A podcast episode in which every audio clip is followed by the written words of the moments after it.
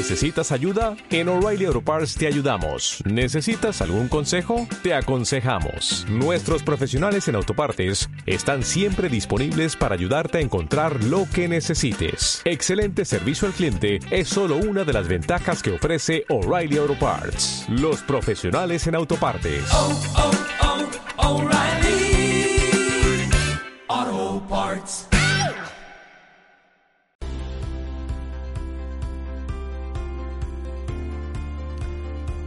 Un saludo y bienvenida muy cordiales a tu canal Poderosamente, en el que compartiremos contigo ideas, aprendizajes, técnicas y estrategias para mantenerte motivado y enchufado a tus metas en todo momento. Hoy me gustaría comentaros algunas ideas acerca de por qué es importante que enseñemos a nuestros hijos a emprender. A menudo vemos las estadísticas en las que vemos con eh, algo de desesperación como tenemos una de las generaciones que menos metas tienen, que más tiempo pasan sin hacer nada, la famosa generación ni ni, ni estudian, ni trabajan, ni tienen ganas de hacer una cosa ni la otra. Quizás somos nosotros mismos, como padres o como educadores o como sociedad en general, los que los estamos decepcionando.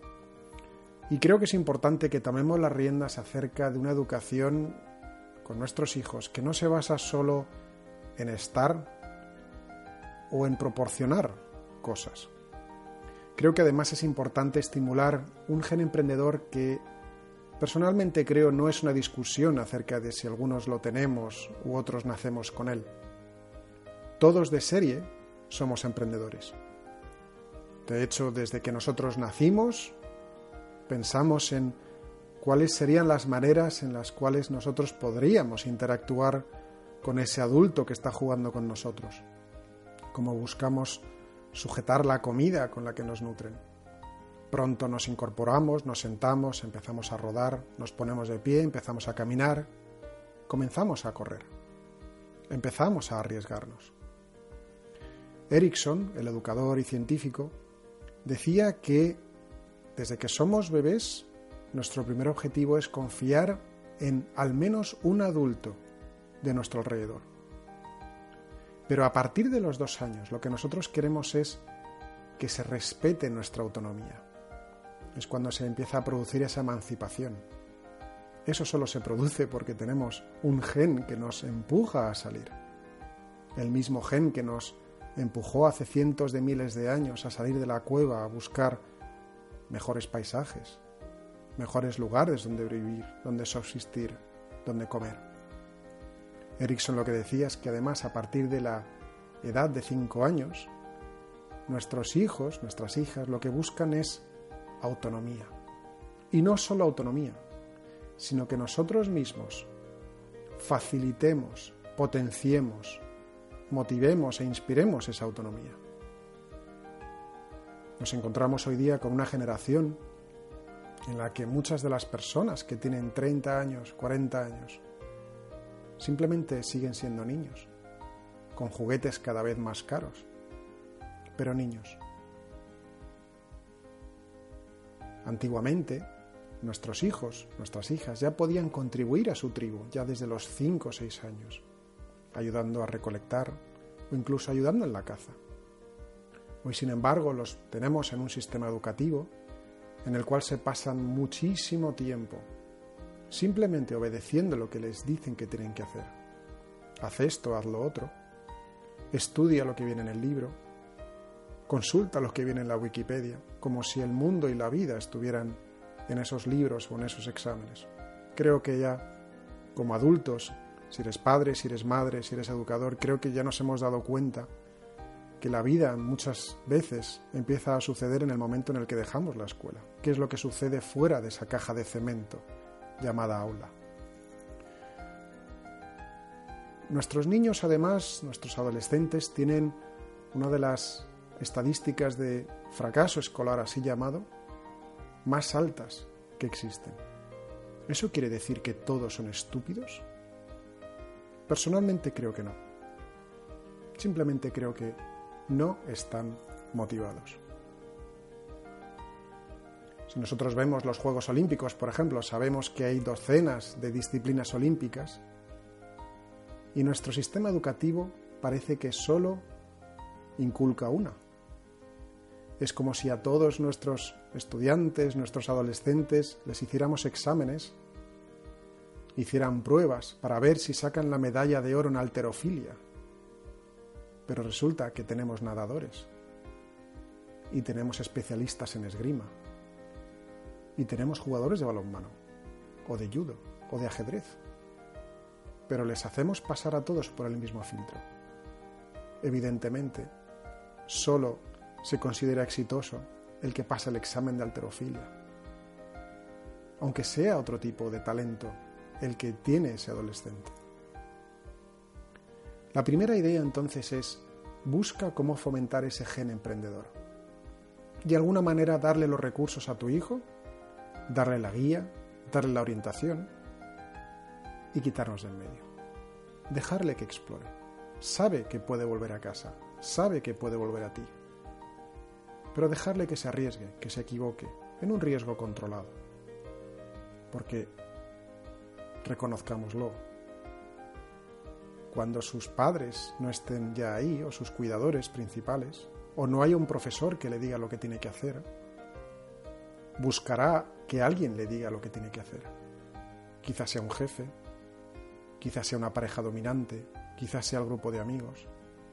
Y así se pasará muchísimo tiempo en su vida, buscando en realidad a quién obedecer, buscando seguir las directrices o indicaciones de otras personas a su alrededor que parece que lo tienen clarísimo, pero que posiblemente estén tan perdidas como él. La segunda idea es identificar qué es lo que motiva a ese adolescente, a tu hijo, a tu hija, a tu estudiante. Aquí quiero hacer una distinción. No, no identificar qué es lo que le gusta. No es lo mismo. Identificar qué es lo que le gusta. Que al igual que nosotros, lo que nos gusta es el placer inmediato. Una distracción. Un vídeo de gatitos comer de la manera menos saludable posible. Quizás quedarnos en el sofá antes de, que, antes de salir a hacer ejercicio. O sea, la gratificación inmediata. La pregunta no es entonces qué es lo que le gusta, sino qué es lo que le motiva, qué es lo que le mueve. Es ese juego de palabras de la, del término motivación, el motivo de la acción. Y en ese sentido, tu adolescente sorprendentemente es tan humano como tú y como yo y lo que buscan es sentirse útiles. Lo que buscan es que lo que estén haciendo tenga sentido. Por eso muchas veces la escuela fracasa, porque no ven el para qué. Ven simplemente el qué es lo que tienes que hacer aprobar un examen, pero no ven el para qué les va a servir en la vida. Otra de las cosas que les motivan es el reto. Y otra, por supuesto, es el logro. La tercera idea es enseñarles el significado u otorgarles un significado saludable acerca del dinero.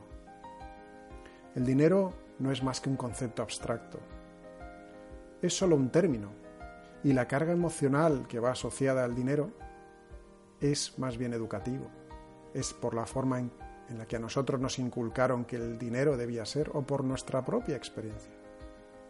¿Hemos nacido en una familia acomodada donde el dinero nunca ha sido un asunto?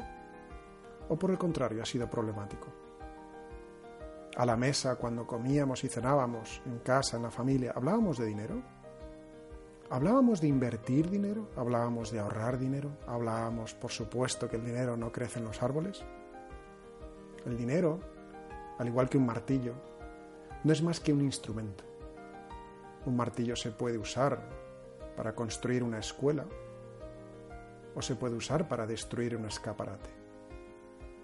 El dinero se puede usar para construir, para invertir, para generar valor, para apoyar a otras personas, para regalarlo, para donarlo, para hacerlo crecer. O se puede usar para destruirlo, para malgastarlo, para quemarlo, para temerlo, para sentirnos intimidados por él. Nuestra sociedad, además tiende a vincular mayor seguridad con dinero. Cierta razón no falta. El dinero quizás no dé toda la felicidad como quiera que la felicidad se pueda definir, pero un par de problemas sí que puede solventar. Eso es innegable. ¿Cuál es el problema? Que nuestros hijos, a menudo, nuestros adolescentes, los estudiantes, están preparándose para trabajar, o mejor dicho, para encontrar un trabajo. Pero no mucha gente dedica tiempo a explicarles a cambio de qué vas a trabajar, qué vas a hacer con ese dinero que supuestamente te van a pagar. Y que creo que ya hemos descubierto todos. Cada vez va a ser menor. Nuestros trabajos cada vez más nos exigen, exigen más tiempo, más devoción por el jefe, a pesar de que ahora mismo prácticamente el despido sea libre. Pero nos siguen exigiendo lealtad, horas gratis, a cambio de unos salarios que cada vez son más exiguos, cada vez son menores. Hace décadas todos sabemos que una sola persona trabajando en una familia podía permitir que la familia entera pudiera vivir de una manera razonablemente bien, una clase media. Hoy día, muchas familias tienen a las dos personas trabajando, los dos adultos trabajando, y aún así no llegan. La idea es entonces de qué manera tú puedes enseñarle a tu hijo, a tu hija, a ese adolescente, las diferentes cosas que se pueden hacer con dinero, las diferentes maneras en las que se puede generar dinero, cómo se puede proteger ese dinero. ¿Qué cosas moralmente aceptables o buenas se pueden hacer con dinero? Esto se vincula además con la tercera idea que quería compartir con vosotros. El educador Robinson decía que nuestros niños, nuestros hijos, hasta los 5 o 6 años, son unas máquinas de creatividad. Son, es absolutamente fascinante cómo funciona su cerebro. Pero algo sucede en nuestro sistema educativo, de tal manera que a partir de esa edad, de repente, ya no son tan creativos. Es como si les hubiéramos adormecido, como si ya no tuvieran ganas de correr, o de cuestionar o de preguntar. Simplemente se espera de ellos que aprendan preguntas y respuestas y dejen de formular preguntas. Uno de los ejercicios, una de las cosas que hacemos aquí en Alemania cuando educamos a, a adolescentes, enseñarles a emprender, les ponemos un reto. Y es que en grupos de cinco, cada uno tiene que traer un euro una semana, de tal manera que en total en el grupo tienen 5 euros. Y el proyecto es, tienen 7 días para generar el máximo de dinero posible.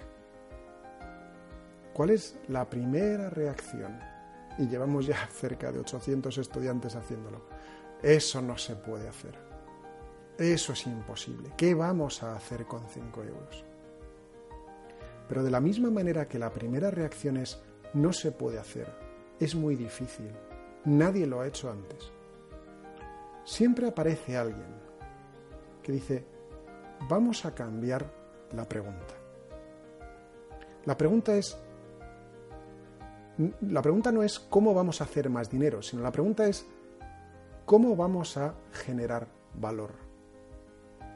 ¿Cómo vamos a hacer para que estos 5 euros renten? siempre está la solución más rápida y típica. Vamos a comprar unos ingredientes, horneamos unas magdalenas, las vendemos y hacemos dinero. Y efectivamente acaba saliendo rentable. Pero el ejercicio no es hacer dinero. Verbalmente les decimos que sí, que el objetivo es hacer dinero. Pero el objetivo que no les decimos y que solo les revelamos una semana más tarde es cómo puedes reformular el problema.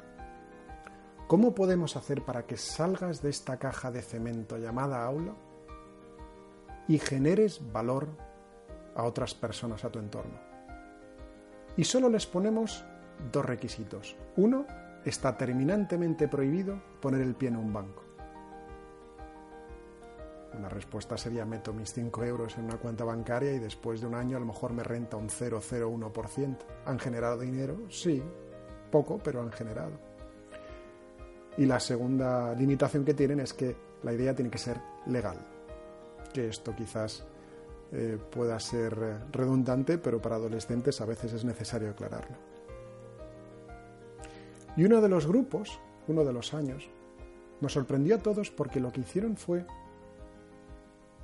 comprar los derechos sobre un pollito, un pollo, y lo revendieron a un granjero a cambio de los derechos sobre los huevos que ese futuro pollo fuera a poner.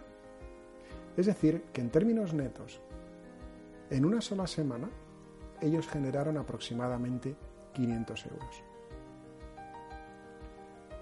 La pregunta entonces, por tanto, es, ¿cómo vamos a hacer dinero o cómo vamos a generar valor? Este experimento además se hizo en universidad, una universidad en Estados Unidos, una escuela de negocios, y el grupo que participó, uno de los grupos que participaba y que ganó, lo que hizo fue invertir exactamente cero euros. ¿Cómo lo hicieron? Pues resulta que tenían que hacer, una semana más tarde, tenían que hacer una presentación acerca de qué es lo que habían hecho para generar valor o generar dinero. Y lo que hicieron fue vender ese espacio, vender esos 10 minutos de presentación a una muy conocida empresa de eh, equipación deportiva. Obviamente hicieron muchísimos miles de dólares porque la audiencia que tenían era de toda la universidad. Entonces, ¿cómo puedes fomentar la creatividad en tu hijo, en tu hija, en ese adolescente? para que sea capaz de reformular una pregunta que desde el principio se plantee como imposible. La cuarta idea tiene que ver también con el dinero. Es cómo puedes dejarle claro a esos adolescentes que uno de los conceptos, uno de los conceptos de éxito, es asegurarse siempre de que los ingresos que tiene una persona sean siempre superiores a los gastos. Pero en el fondo, esta idea no es solo dinero. Esta idea tiene que ver sobre todo con actitud. Es hacer una distinción entre lo que esa persona necesita y lo que esa persona quiere. A menudo nuestro marketing hace que confundamos una cosa con la otra. Es innegable que nuestros adolescentes tienen una necesidad de comunicación. Somos seres sociales pero no hay ninguna razón por la que deban recibir, por ejemplo, un teléfono móvil de ultimísima generación, donde además está contrastado que apenas usamos un 10-15% de las potencialidades de esa máquina, poniendo a los padres en una situación difícil financiera o en un compromiso, porque tienen que quedar bien ante el resto de chavales en su clase. Esto quizás además tenga que ver con una quinta idea, que es cómo puedes inculcar a tu hijo, a tu hija, a que aprenda además a emprender, que aprenda a invertir. Muchos padres lo que hacemos es automáticamente al final de la semana o al principio del mes le damos una paga a nuestros hijos. Es una buena manera de enseñarles cómo manejar el dinero, qué puedes ahorrar, qué puedes invertir, ¿Qué quieres gastar?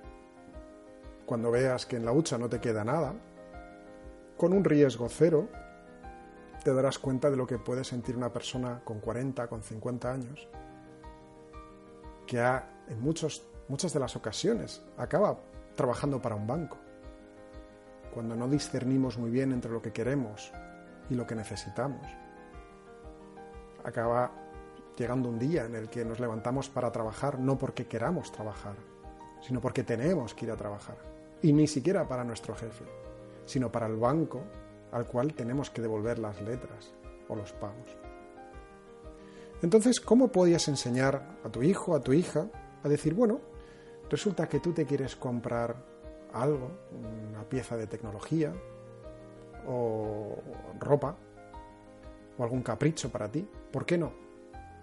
Y nosotros, en lugar de ejercer de jefes, dándole una paga, e inculcándoles solo ahorrar, ahorrar, ahorrar, ahorrar, que está bien, pero que por otro lado muchas veces penaliza nuestro bienestar. A veces nos apetece gastar el dinero en algo que nos haga sentir bien, ¿por qué no?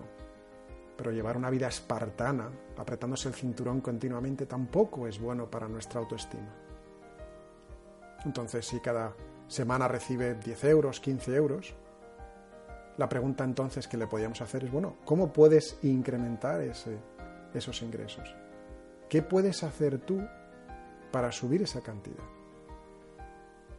Muchos de los casos, nuestros hijos, nuestros adolescentes dirán, no se puede, o simplemente será cuestión de esperar. O peor aún, bueno, tú sigue pagándome cosas que ya así yo no me gasto nada. Pero es empujarles, empujarles a pensar, porque están en un entorno protegido, están contigo.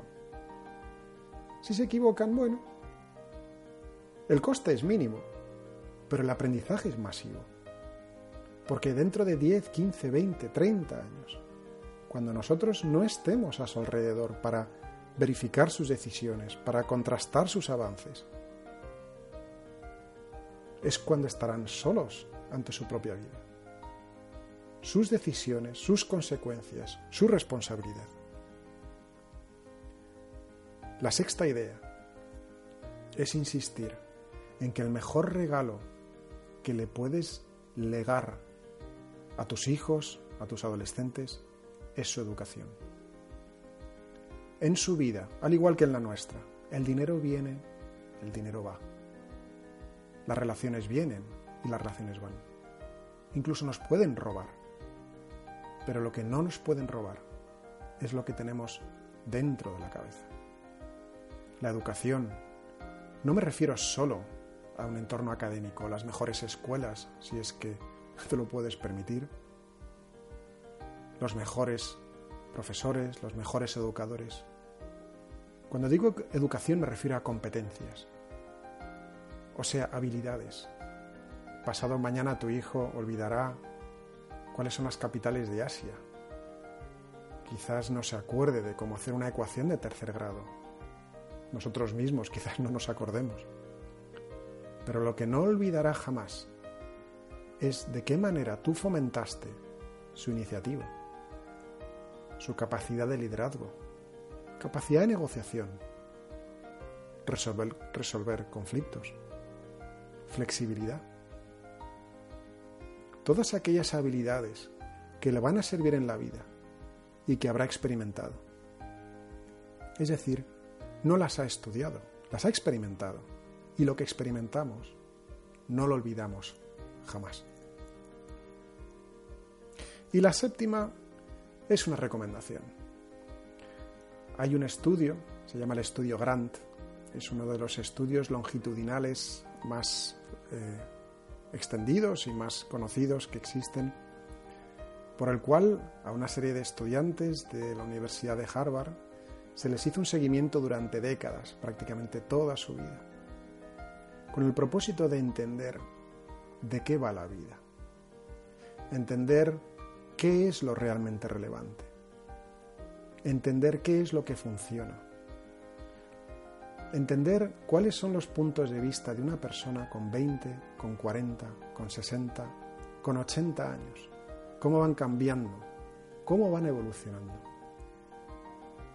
El resumen del libro, os hago aquí un spoiler, es que al final cuentan dos cosas. En la vida cuenta amor y cuenta el tiempo y las experiencias que hemos adquirido con las personas que nos son relevantes. Esto que quizás muchos dábamos ya por hecho, o entendimos, o empezamos a entender o vislumbrar a través de los años, es el regalo que en muchas de las ocasiones nuestros hijos aún no ven.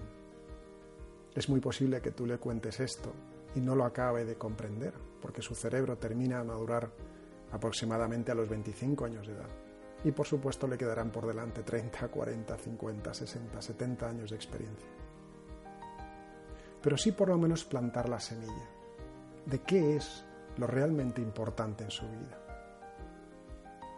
Quererse a sí mismo, su tiempo consigo mismo, a ser fuerte, a ser resiliente, a saber que tiene los recursos en su cabeza y si no los tiene que sabrá encontrarlos. Saber identificar con quién asociarse, permitir amor en su vida y permitirse dar amor. Permitirse buscar una prosperidad de una manera lícita. Permitirse una de las batallas más importantes que hay en la vida, que es la de volver a ganar el tiempo de uno para uno mismo. Muchas veces nos pasamos la mitad de la vida cargándonos con lastre y la segunda mitad de la vida intentando quitarnos de encima ese lastre. ¿Por qué no intentar regalarles 20, 30 años de experiencia a nuestros pequeños? Es una buena semilla quizás. Desde luego será una que germinará en su momento de vida y por el cual, muy seguramente, nos recordarán.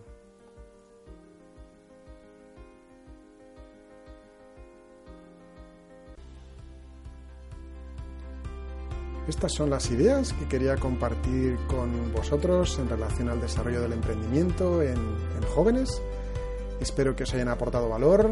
Eh, si queréis eh, comentar o si queréis poner una valoración a este post, eh, compartirlo con aquellas personas que les puedan ser de utilidad.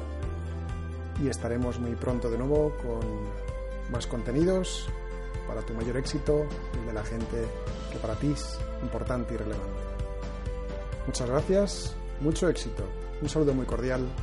Soy Gregory Cajina. Hasta pronto. Hola, buenos días, mi pana. Buenos días, bienvenido a Sherwin Williams. ¡Ey! ¿Qué onda, compadre?